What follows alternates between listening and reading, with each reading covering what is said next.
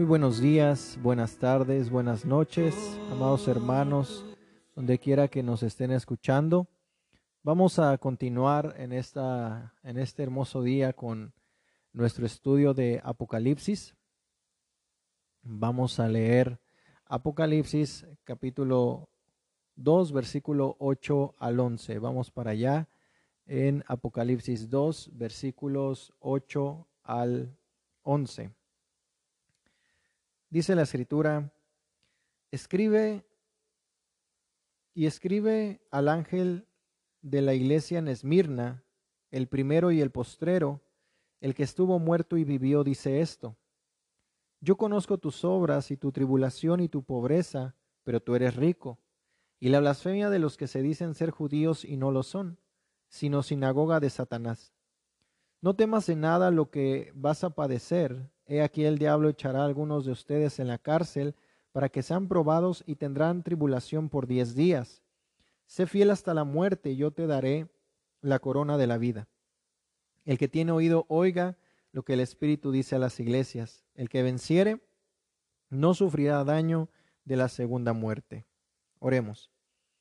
Padre, te pedimos en esta hora que nos hables que por medio de tu palabra nos limpies, que por medio de este estudio podamos reflexionar en nuestra condición espiritual, reconociendo primeramente que hemos pecado contra ti, que nos limpies, que si hay algo en nuestra vida ahora que no te es grato, quítalo, límpianos, Señor, y podamos ser sensibles a tu voz.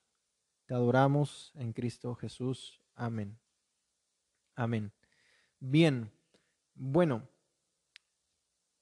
Mm, vamos a entrar, eh, como hemos hecho, como iniciamos eh, la sesión pasada con este podcast en la, en la carta a Éfeso, vamos a entrar a un contexto histórico. Esta ciudad de Esmirna eh, estaba situada o es situada en un brazo del mar Egeo. Era rival de Éfeso, ¿no? Porque pretendía ser la primera ciudad de Asia en cuanto a la belleza y, en cuanto a su dimensión. Entonces, de manera gloriosa, de manera pintoresca, se inclinaba también desde el mar y sus espléndidos edificios públicos estaban situados en la cumbre redonda de la colina Pagos. Ahí se formaba lo que era llamado la corona de Esmirna. Eh, notemos eso, recordemos eso, la corona de Esmirna. Entonces la brisa occidental, el céfiro, venía del mar y soplaba por toda la ciudad manteniéndola fresca aún en el verano. Era una ciudad fresca. Y desde el principio del ascenso de Roma al poder, pues incluso antes de su grandiosa era, Esmirna fue su aliada, fue aliada de Roma, fue una aliada leal y era reconocida como tal por Roma, era una ciudad reconocida por el imperio romano, y la fidelidad y lealtad de los ciudadanos de Esmirna llegó a ser proverbial, ¿no? Según toda probabilidad, la iglesia de Esmirna fue fundada, eh, la iglesia, ya hablando de la iglesia, fue fundada por Pablo, según se dice, durante su tercer viaje misionero, por allá por el año 53 al 56 después de Cristo. De esto no estamos seguros, pero parece que es una conclusión cierta, de acuerdo con lo que leemos en Hechos 19:10, que dice, de manera que todos los que habiten, habitaban en Asia, judíos y griegos, oyeron la palabra del Señor Jesús. Entonces es posible que Policarpo fuera obispo de la iglesia o pastor de la iglesia de Esmirna en aquel tiempo. Policarpo fue un discípulo del apóstol Juan fue fiel hasta la muerte. Este venerable obispo, este hombre de Dios, fue quemado vivo en una pira en el año 155 después de Cristo y se le pidió que dijera César es Señor. Pero se sabe que Policarpo rehusó hacerlo y pues lo llevaron al estadio, el procónsul le insistió diciendo, jura, maldice a Cristo y te pongo en libertad. Policarpo le respondió, 86 años le he servido y nunca me ha hecho eh, sino bien. ¿Cómo entonces puedo maldecir a mi rey Salvador?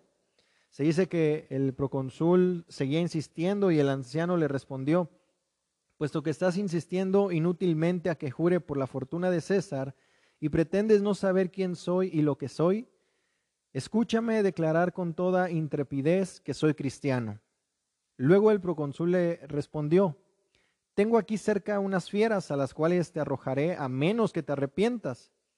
Él después agregó, puesto que desprecia las fieras, si no te arrepientes, haré que seas consumido por el fuego. Ahí el siervo de Dios Policarpo respondió, tú me amenazas con fuego que quema por una hora y después de un poco se apaga, pero ignoras respecto al fuego del juicio venidero y del castigo eterno reservado para los malos. Pero ¿por qué te demoras? Haz lo que quieras. Se sabe que poco después pues, la gente empezó a traer la leña, los judíos especialmente, conforme a su costumbre, asistiéndolos con entusiasmo. Y así Policarpo fue quemado vivo en una pira. ¿no? Intencionalmente hemos incluido, pues, eh, he incluido esta breve narración del martirio de Policarpo, para que nosotros podamos tener un mejor conocimiento de las verdades o de las verdaderas condiciones, mejor dicho, que existían en la iglesia de Esmirna durante los primeros dos siglos de la era cristiana. Ahora bien, a esta iglesia que Cristo se dirige es a la que dice lo siguiente, el primero y postrero, el que estuvo muerto y vivió, dice esto. es decir, el que estaba vivo aún cuando estaba muerto el ser eterno, ¿no? Eh, eh, sabemos que Cristo es eterno, eh, es Dios. Y como en todas las otras cartas, así es aquí. La designación que Cristo se da a sí mismo, pues armoniza hermosamente con el carácter general del mensaje, ya que recordemos que dice el primero y el postrero que estuvo muerto y vivió, dice esto. Entonces, tiene una armonía con todo el carácter del mensaje, porque Cristo es el conquistador de la muerte, amados hermanos, Él es eterno. Podríamos decir, tal como dice en esta carta, sé fiel hasta la muerte y yo te daré la corona de vida. Entonces, eh, el Señor Jesús es el primero y el último. Y cuando leemos también eso, no solamente sugiere la eternidad de Cristo, sino nos remonta a Isaías cuando Jehová Dios dijo, yo soy el primero y el último. Aquí vemos la designación de su divinidad. El que estuvo muerto y vivió. Nos da, esto nos da una seguridad a nosotros, hermanos, que cuando suframos la muerte vamos a vivir de nuevo. Y eso es, pues, obviamente en virtud a la resurrección de nuestro Señor Jesús. Porque Él murió, pero vivió, Él resucitó y esa es nuestra esperanza para nosotros los creyentes. Nosotros no creemos en un Dios falso, sino en un Dios vivo, verdadero, que dio su vida eh, en la cruz, vino y se hizo siervo, como dice Filipenses, y, fue obediente hasta la muerte, muerte de cruz, y ha resucitado con gloria y poder. Y después sigue diciendo la epístola, yo conozco tus obras. Una vez más, eh, vemos la omnisciencia del Señor, que Él conoce todo. Aunque cabe mencionar que en el manuscrito, algunos manuscritos antiguos, no añade tus obras, yo conozco tus obras, no, sino en realidad dice, yo conozco tu tribulación y tu pobreza. Y pues obviamente eh, esa omnisciencia, como ya mencioné, de Dios, que Él conoce todo eh, de sus hijos, ¿no? Y aquí tenemos que ver eh, que la palabra pobreza, según el griego, se refiere a una pobreza en sumo grado, o sea, una pobreza máxima. Porque además de vivir por lo general en un estado de pobreza respecto a las posesiones terrenales, a esas personas, debido al mismo hecho de que eran cristianos, se les despojaba muchas veces de su empleo, o sea, sufrían persecución en todos lados, estos cristianos, nuestros hermanos. Entonces, considerando desde un punto de vista terrenal, pues al hacerse cristiano era un sacrificio verdadero, porque las consecuencias eran la pobreza, el hambre, la prisión y muchas veces la muerte por medio de las fieras y siendo quemado vivo en una pira como Policarpo, ¿no? que ya mencionamos su historia. Entonces ser cristiano en esa época y aún en la actualidad en muchas regiones del mundo, como en Medio Oriente o en algunos estados aún de la República Mexicana, es difícil eh, predicar el Evangelio, eh, hay persecución. Sin embargo, a nosotros que estamos en, pues, en un estado de paz, por así decirlo, se nos es fácil ofendernos cuando no quieren recibir el Evangelio las personas, o cuando nos dicen el aleluya, pensamos que eso es persecución, pero hermanos, esa es hostilidad del mundo y siempre va a existir. En cambio, la verdadera persecución de dar tu vida por Cristo, yo creo que eh, hasta ahora ninguno de nosotros lo hemos experimentado. Y sepa que cualquiera que lo haya experimentado o que esté experimentando, mejor dicho, en estos momentos, tribulación y tú me estás escuchando, pues ten por seguro que oráramos por ti, oramos por todos los siervos y siervas que están dando su vida por causa del Evangelio en regiones difíciles. Bien, dice yo sé tu tribulación. Eh, la prueba y la tribulación tenemos que recordar que tiene propósitos en la vida del cristiano. Por ejemplo, si nosotros leemos, vamos, a vamos todos a Primera de Pedro, capítulo 1, versículos 6 al 7. Primera de Pedro 1.6 dice, en lo cual ustedes se alegran, aunque ahora por un poco de tiempo, si es necesario, tengan que ser afligidos en diversas pruebas, para que sometida a prueba su fe, mucho más preciosa que el oro, el cual aunque perecedero se prueba con fuego, sea hallada en alabanza, gloria y honra cuando sea manifestado Jesucristo. Entonces, en primer lugar, la prueba y la tribulación tiene el propósito de hacer eh, que como cristianos seamos eh, mejores. ¿En qué sentido? En nuestro carácter, como dijo el apóstol, el apóstol Pablo en Romanos 8:29. Romanos 8:29 dice lo siguiente. Porque los que antes conoció también los predestinó para que fuesen hechos conforme a la imagen de su Hijo, para que Él sea el primogénito entre muchos hermanos. Entonces, el, primer propósito de las pruebas en el creyente, de la tribulación, es hacernos como Cristo. También eh, que todo lo que vivimos pues nos ayuda a nuestro bien, nos forja, nos forma a la imagen de Cristo. Un segundo propósito en la vida del creyente, la prueba es disciplinarnos, ¿verdad? A, a cristianos que se han apartado. También otro propósito es manifestar el poder guardador y la gracia de Dios, porque es en medio de las pruebas, es en medio de los desiertos donde podemos ver la gloria del Señor, sus milagros, sus maravillas, su providencia, su provisión. Otro propósito es dar al cristiano también la oportunidad de tener comunión y participar en los, en los sufrimientos de Cristo, como dice Colosenses 1.24. Y podíamos añadir un quinto propósito en la prueba y tribulación, podríamos decir derrotar a Satanás en su propio juego, ¿no? Y que Cristo sea glorificado en, en esa tribulación y prueba. La palabra tribulación viene del, del griego, que, de un griego de una palabra griega, eh, perdón, que significa asedio, opresión, o sea, cualquier cosa que carga el espíritu. Y el Señor conocía esa opresión que estaban sometidos esos cristianos de Esmirna por sus enemigos. También el Señor conocía la deplorable estrechez material de los cristianos de Esmirna, como ya mencioné sea, era una pobreza que por causa de ser cristiano se le impedía el vender, el comprar, el trabajar, ¿no? Entonces, eh, vemos que sufrían y aunque no sabemos a ciencia cierta por qué eran pobres, pero regularmente era por eso, por lo que acabo de mencionar, pues ellos estaban eh, en esa situación, ¿no? Debemos de recordar, amados hermanos, que la prosperidad no es sinónimo de bendición, y la pobreza no es sinónimo de maldición necesariamente. O sea, no necesariamente. Entonces la presión que tenían y el antagonismo que existía en aquella ciudad, pues hacía difícil que los cristianos pudieran ganarse la vida y de ahí que estuvieran destituidos económicamente. Pero hermanos, vemos que a pesar de la pobreza que estaban viviendo los creyentes de Esmirna, el Señor les dice, pero tú eres rico.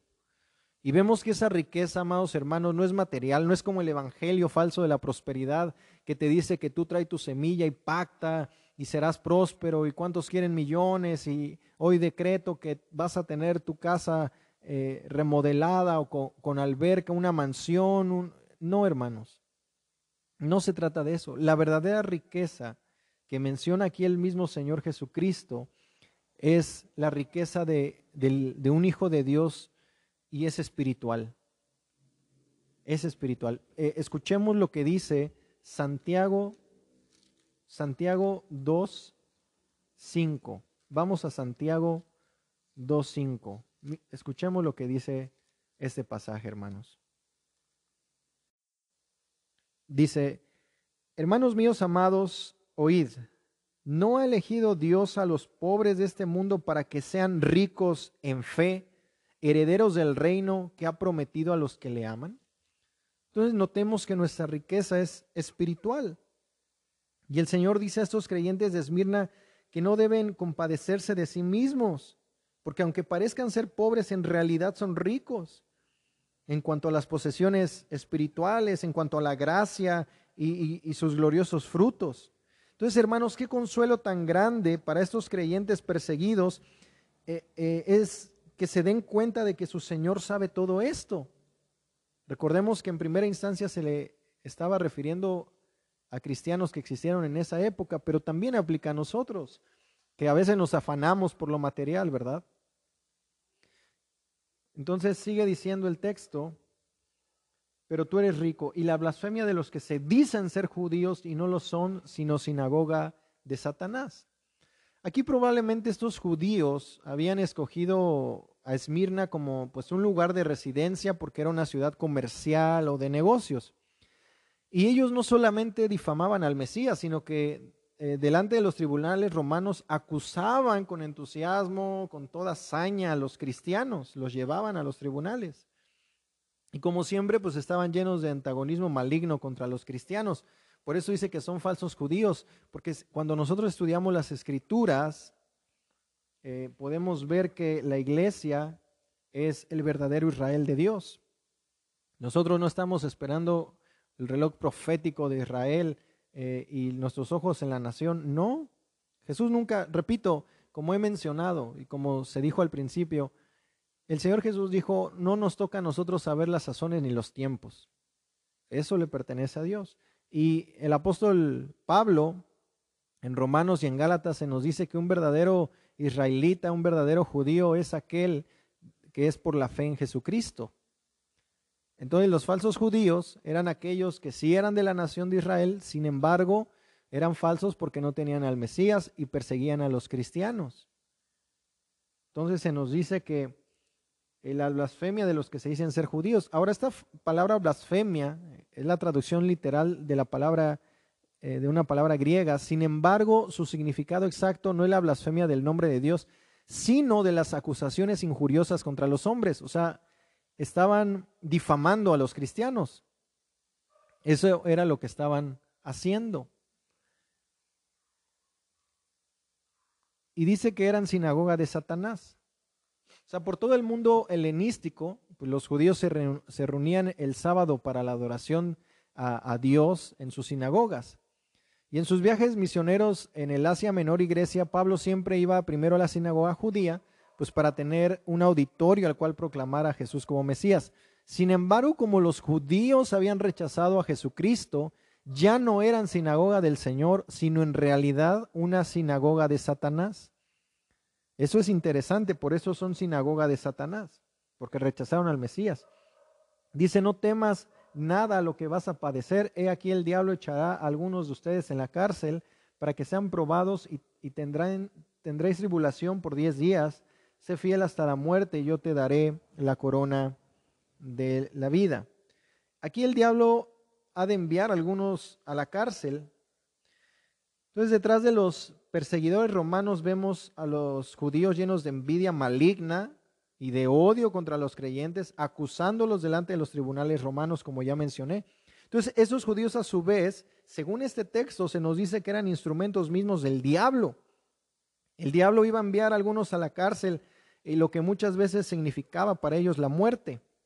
Ahora bien, Satanás iba a atentar a los creyentes, pero al mismo tiempo eh, y por medio de esa idéntica aflicción, Dios iba a probarlos, a examinarlos y a ensayarlos para que sean probados, dice la frase.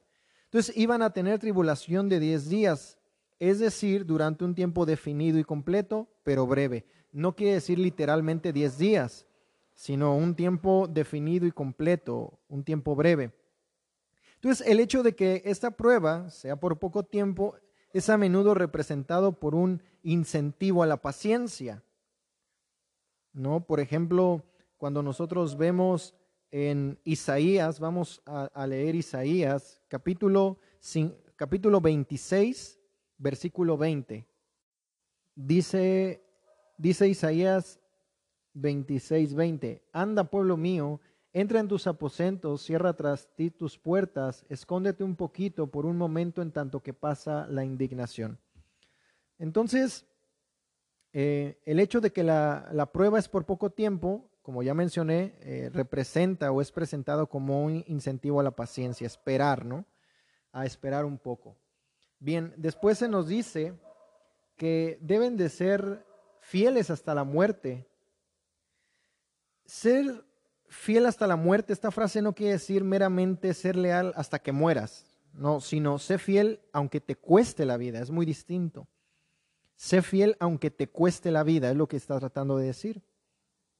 Eh, en una ocasión dijo un cierto piloto eh, guiando su buque en medio de un mar tempestuoso, dijo, Padre Neptuno, puedes hundirme si quieres, puedes salvarme si quieres, pero pase lo que pase, mantendré derecho mi timón digamos que en ese paralelismo que acabo de usar es así aquí. Suceda lo que suceda, mantendré eh, derecho el timón cristiano, ¿no? O sea, ser fiel hasta la muerte, aunque me cueste la vida. Entonces se promete a los fieles la corona de victoria, a saber, una vida gloriosa en el cielo. O sea, aunque los creyentes sean asesinados, eh, es decir, aunque experimenten la muerte primera, Dice que no recibirán daño de la segunda muerte, o sea que no serán lanzados su cuerpo y alma al lago de fuego al momento de la segunda venida de Cristo, según Mateo, perdón, según Apocalipsis 20, 14. Entonces, Esmirna fue leal en su vocación de ser lumbrera. Ahora bien, miren hermanos, aquí hay algo especial. La corona de vida no es una promesa de recompensa especial para los mártires sino que según Santiago 1.12, todos los que pertenecen a Cristo recibirán una corona de vida. Dios ha prometido esta corona a todos los que le aman. Ahora bien, la figura de la corona no es tomada de la realeza.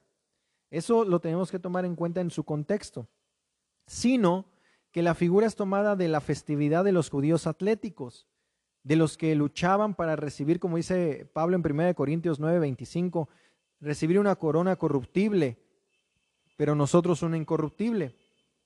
Entonces Juan introduce la promesa de la corona de vida en este contexto para recordar a, los de Esmirna que aunque sufrieran la muerte física, tenían la seguridad del premio de la vida eterna, la corona misma de esa vida. Y recuerden, amados hermanos, eso es interesante mencionarlo, porque dice que yo te daré la corona de vida. Y ya eh, estudiamos que Esmirna era conocida como la corona, de, había ahí algo que formaba, perdón, había una cumbre redonda en la colina de Pagos, mencioné, que se llamaba la corona de Esmirna. Es decir, el Señor está diciendo aquí, yo te voy a dar la verdadera corona.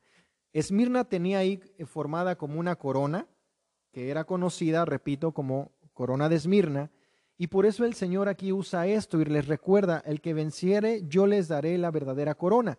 Esmirna se jacta de esa corona, pero yo les daré la verdadera corona, la corona de vida al que venciere. ¿Ok? Entonces, eso es interesante. Y por último dice, el que tiene oído oiga lo que el Espíritu dice a las iglesias. El que venciere no sufrirá daño de la muerte segunda, como ya he explicado, es decir, no se irá al lago de fuego, que es la muerte segunda. La primera muerte es la muerte física del cuerpo, que todos los hombres creyentes, incrédulos por, igual sufrimos. Pero la segunda muerte es la muerte eterna. Y esa frase va a aparecer de nuevo en Apocalipsis 26 y 14, Apocalipsis 21 y 18. Entonces, amados, vemos ahora aquí, eh, tratamos de ver un poco sobre el contexto y recordar que cuando los cristianos de Esmirna leían o escuchaban, mejor dicho, esta carta, para ellos tenía sentido porque era todo como estaban viviendo. Acuérdate, hermano, eh, y el Señor hoy nos puede decir y recordar que Él conoce nuestras obras, nuestra prueba, nuestra pobreza quizás que estamos pasando. Pero no debemos de temer porque Él está con nosotros. Acuérdate que hemos visto cómo el Señor está en medio de, los candeleros de su iglesia y Él está al tanto de ti. Hermano, así que no temas porque tu, eh, tu vida no consiste en los bienes que posees, dijo el Señor Jesús. Debemos de ser ricos para Dios y el Señor nos ha hecho más que vencedores y prósperos en Él, no en una vida material de abundancia, que si bien, si Dios la da, gloria a Él, pero nuestra prioridad es poner nuestros ojos en las cosas celestiales y no en las terrenales.